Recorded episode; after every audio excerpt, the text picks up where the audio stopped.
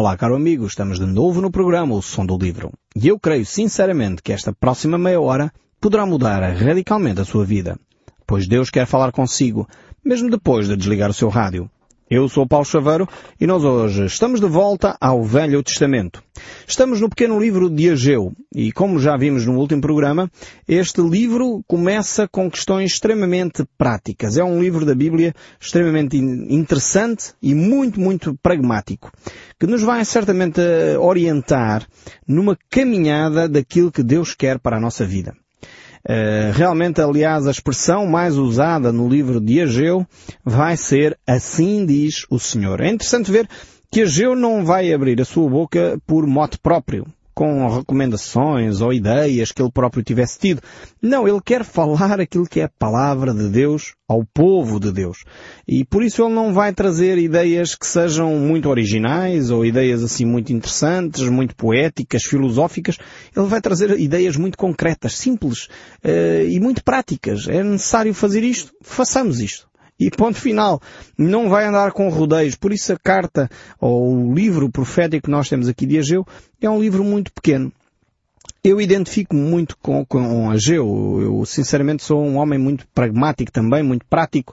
Uh, por vezes as, as, questões filosóficas passam um pouco ao lado, ainda que uh, acho que sejam importantes. Mas uh, realmente às vezes precisamos de coisas simples. A vida não precisa ser tão complicada. E nós efetivamente complicamos muitas vezes a vida ela pode se tornar simples. Há coisas para fazer, fazemos. E temos que as fazer de uma forma eficaz, de uma forma concreta. Eh, aliás, na boca dos nossos líderes da nação, eh, hoje em dia temos tido essa, essa orientação, que é produtividade. A produtividade tem a ver com, com o tempo que eu gasto a fazer uma coisa e o resultado que essa coisa eh, alcança. Então tem a ver com esta proporção.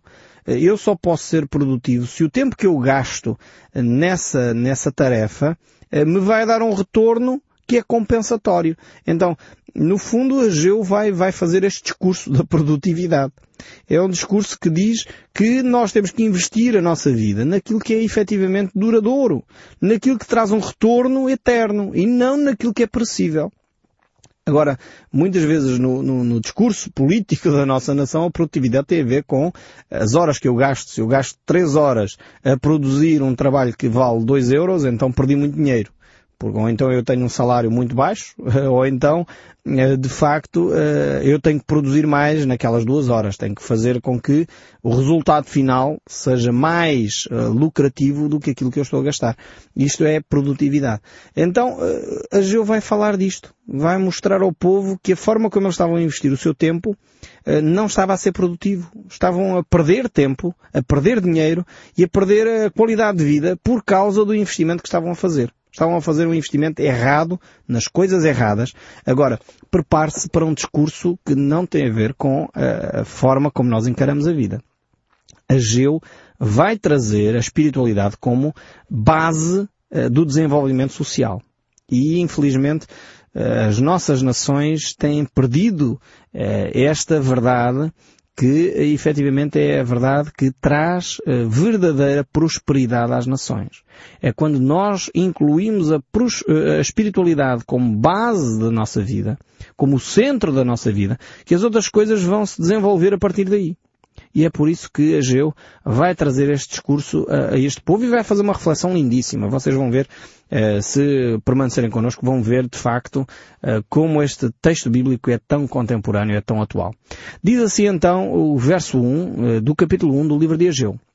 No segundo ano do rei Dário, no sexto mês, no primeiro dia do mês, veio a palavra do Senhor por intermédio do profeta Ageu a Zorobabel, filho de Sealtiel, ao governador de Judá, e a Josué, filho de Josadac, o sumo sacerdote, dizendo, ok, temos aqui então o cenário, o contexto histórico, a altura em que esta profecia é trazida uh, ao povo de Israel.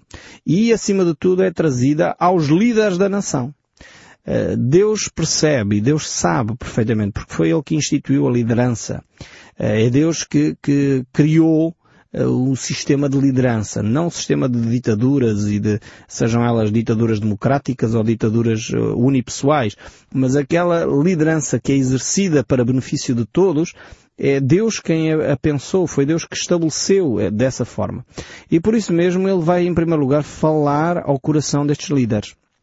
É fundamental para o desenvolvimento de uma nação que a liderança política, a liderança religiosa e o povo estejam em sintonia. Quando há dissintonia, quando cada um está a fazer o que bem entende, então de facto o país não desenvolve, a nação não anda para a frente. Por isso a profecia de Deus, a palavra de Deus, vem em primeiro lugar a Zerubabel. Zerubabel é o governador uh, político da nação. Uh, Jesua é de facto o, o, o, líder religioso da nação, seria o sumo sacerdote. Uh, e depois temos Ageu, que é o homem que traz a palavra de Deus à nação. E temos todo o povo também. Esta profecia dirige-se a essas três áreas da nação. E ela é iniciada uh, no ano 520 antes de, de, de, Cristo. Temos aqui a referência no segundo ano do de Dário. Dário começou a reinar, isto é, é história universal.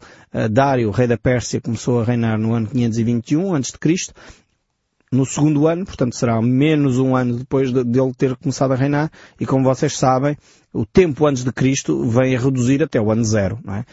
521, eh, quando ele começou a reinar, 520, uh, eh, um ano depois, e depois se passasse mais uns 4 ou 5 anos, seria menos X anos, não é?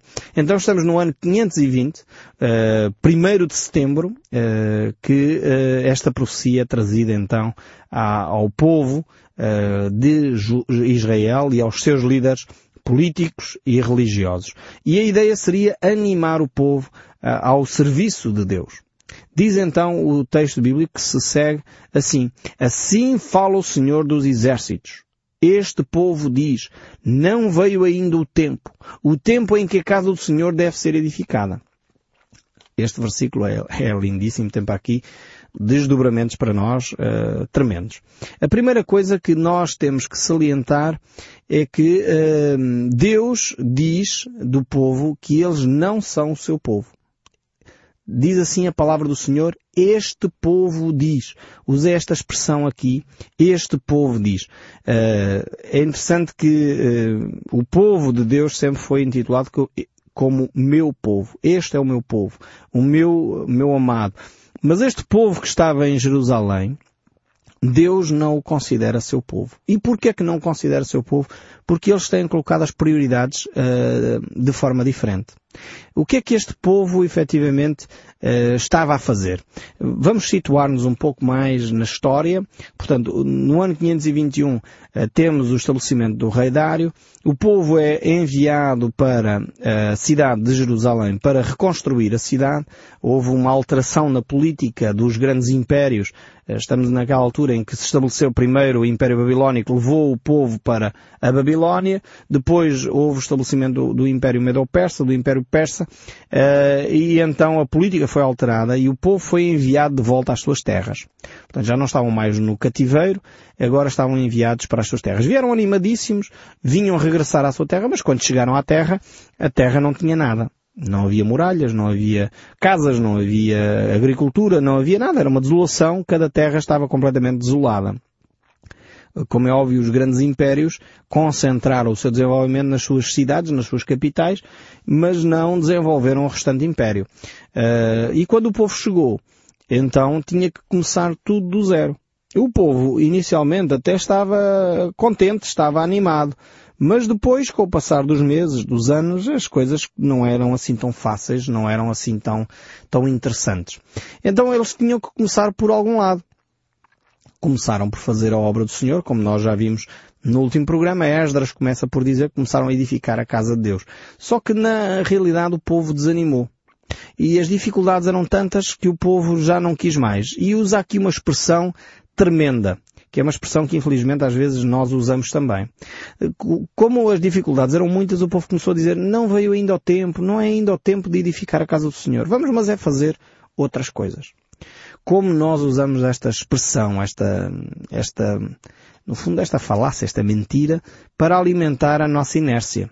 Quando as coisas são muito difíceis, nós começamos logo por dizer que não, ainda não é o tempo de Deus. Não vamos fazer a obra de Deus, não vamos edificar a casa do Senhor, não vamos fazer estas situações. Eu não sei se percebe a subtileza de como assim nós nos afastamos das coisas de Deus. Como se a dificuldade uh, significasse logo que uh, isto não vem de Deus. E não encontramos isso nas Escrituras. Aliás, o livro de Ageu é a prova uh, clara e inequívoca que as dificuldades não são sinónimo de que Deus não está na, naquela coisa. Antes, pelo contrário. Deus aqui vai fazer uma séria repreensão ao povo porque eles começaram a canalizar as suas forças e a arranjar desculpas para não fazer o trabalho eh, que era efetivamente o trabalho de Deus. É aí que Ageu coloca então o dedo na ferida. É aqui que ele vai chamar as coisas pelos seus verdadeiros nomes. E eu creio sinceramente que Deus pode falar conosco hoje, ainda com base nestes textos que nós temos aqui. Temos aqui textos tremendos e muitas vezes nós temos esta mesma atitude que o povo de Deus estava a ter aqui. Bem, eh, Deus eh, certamente ainda não quer que eu faça isto. E a pergunta é porquê? Será que Deus começou a dirigir-nos numa determinada área e depois nós uh, achamos que agora já não é o tempo de Deus? Primeiro era, agora já não é?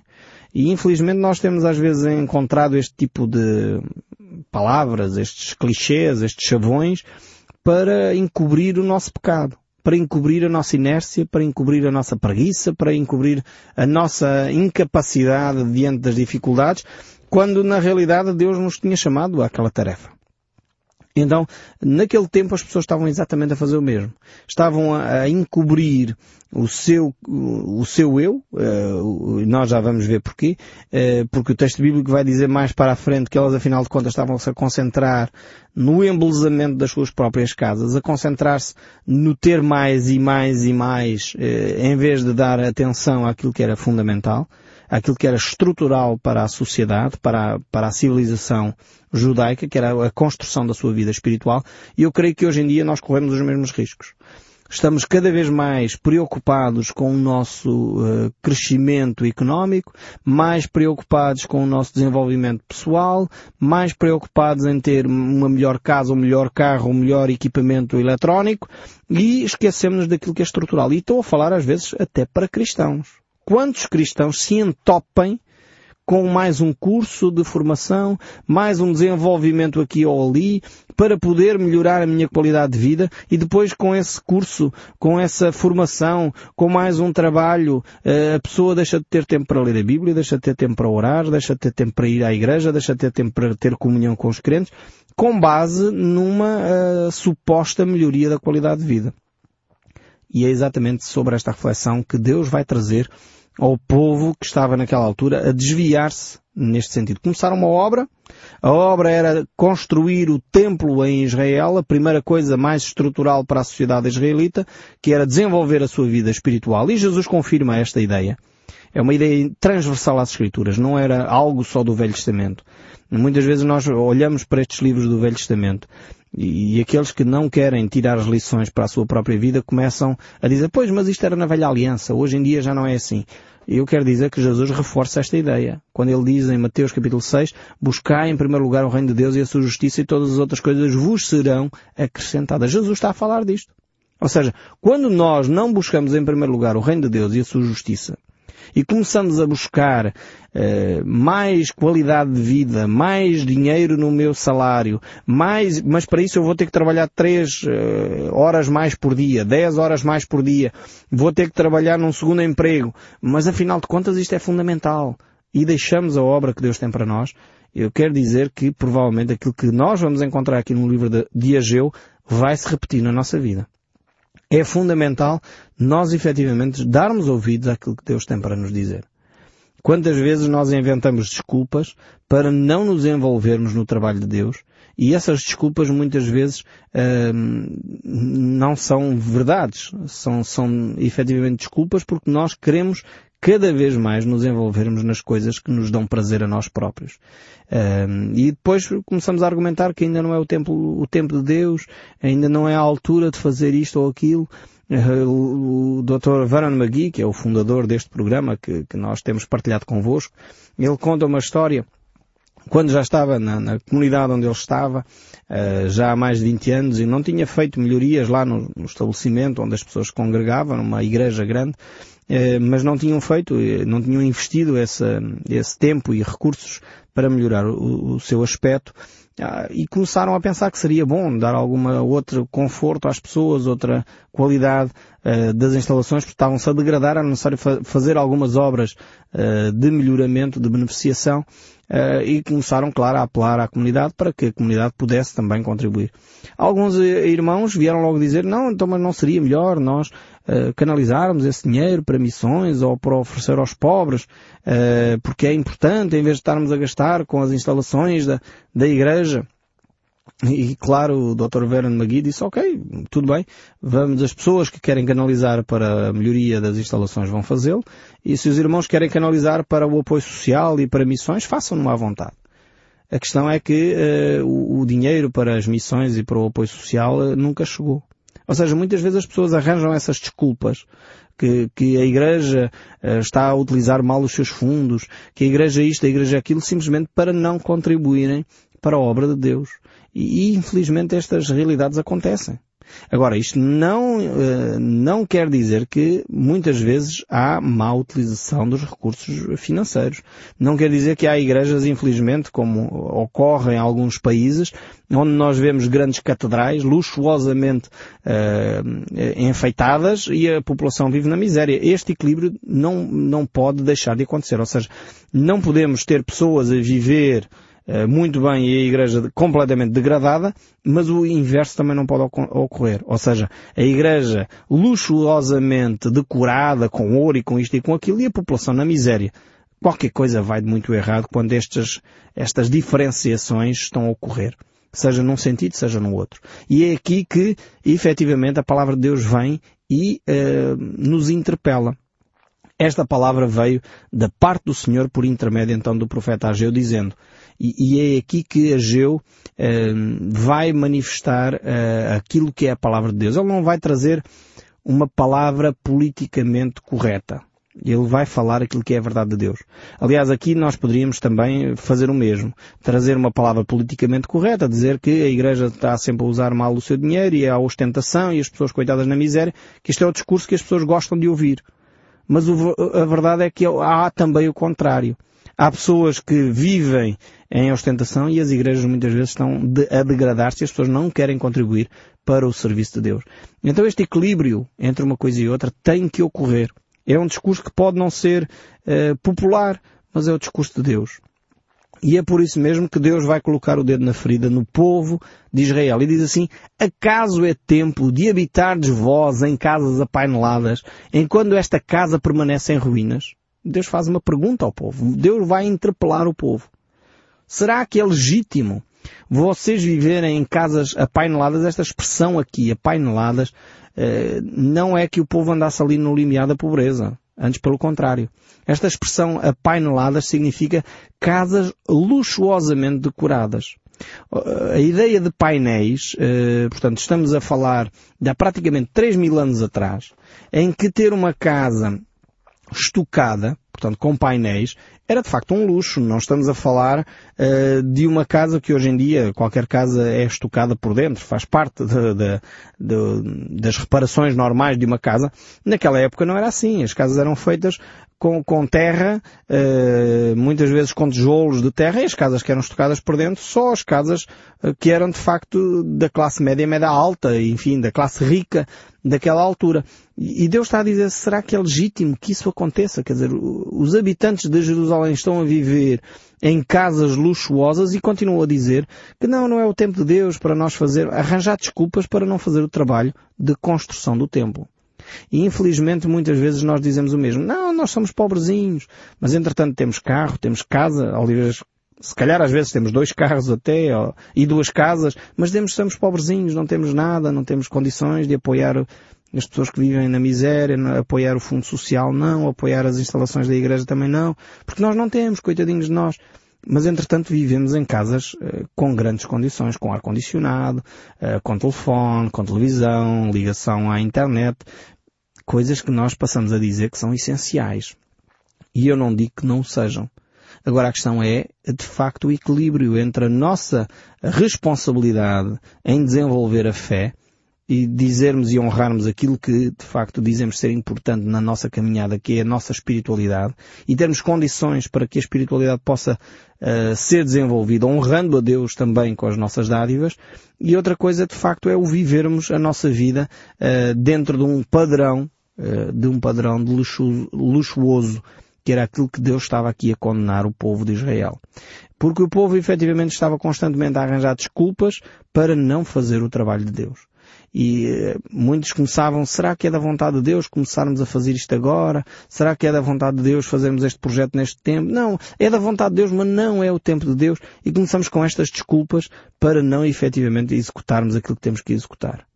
Abraão, certamente, que é um, mais uma referência uh, tremenda de fé, nós sabemos que Abraão vivia numa cidade, que era a cidade de Ur, uh, e ele foi chamado por Deus para ir para uma cidade que ele não conhecia uma cidade que, que, estava em desenvolvimento, eh, ele habitava nela, tinha todo o seu conforto, mas ele respondeu ao chamado de Deus e foi. E certamente Deus fez dele uma grande nação. Nós, quando vivemos para o nosso umbigo, para o nosso individualismo, para o nosso egoísmo, nós não podemos melhorar a nossa qualidade de vida. Nem a nossa, nem a dos outros. E é isso que Deus vai trazer aqui ao povo uh, de Israel. Ele vai fazer esta reflexão com o povo. Será que é legítimo nós termos todos os recursos ao nosso dispor e a casa do Senhor estar em degradação. Quantas vezes nós temos em nossa casa uh, bonitos sofás, uh, lindíssimos quadros, temos uma casa luxuosamente decorada, mas no entanto depois para a igreja uh, não faz mal nenhum se nós levarmos um, umas panelas estragadas, os bancos não são muito confortáveis e temos aquela atitude de que a igreja tem que estar na miséria. É verdade que a igreja não tem que estar também eh, na ostentação, no luxo, eh, porque esse equilíbrio também é contrário à vontade de Deus. Não é isso que Deus pede de nós. Mas também o inverso também não pode ocorrer. Por isso Deus diz, acaso é tempo de habitardes vós em casas apaineladas enquanto a casa do Senhor está em ruínas? Que Deus realmente eh, nos possa ajudar a ouvir. Ageu vai ser como um relógio de alarme que vai despertar a nossa consciência para aquilo que muitas vezes nós queremos manter adormecido. Mas eu espero sinceramente que o som deste livro continue a falar consigo, mesmo depois de desligar o seu rádio. Que Deus o abençoe ricamente e até ao próximo programa.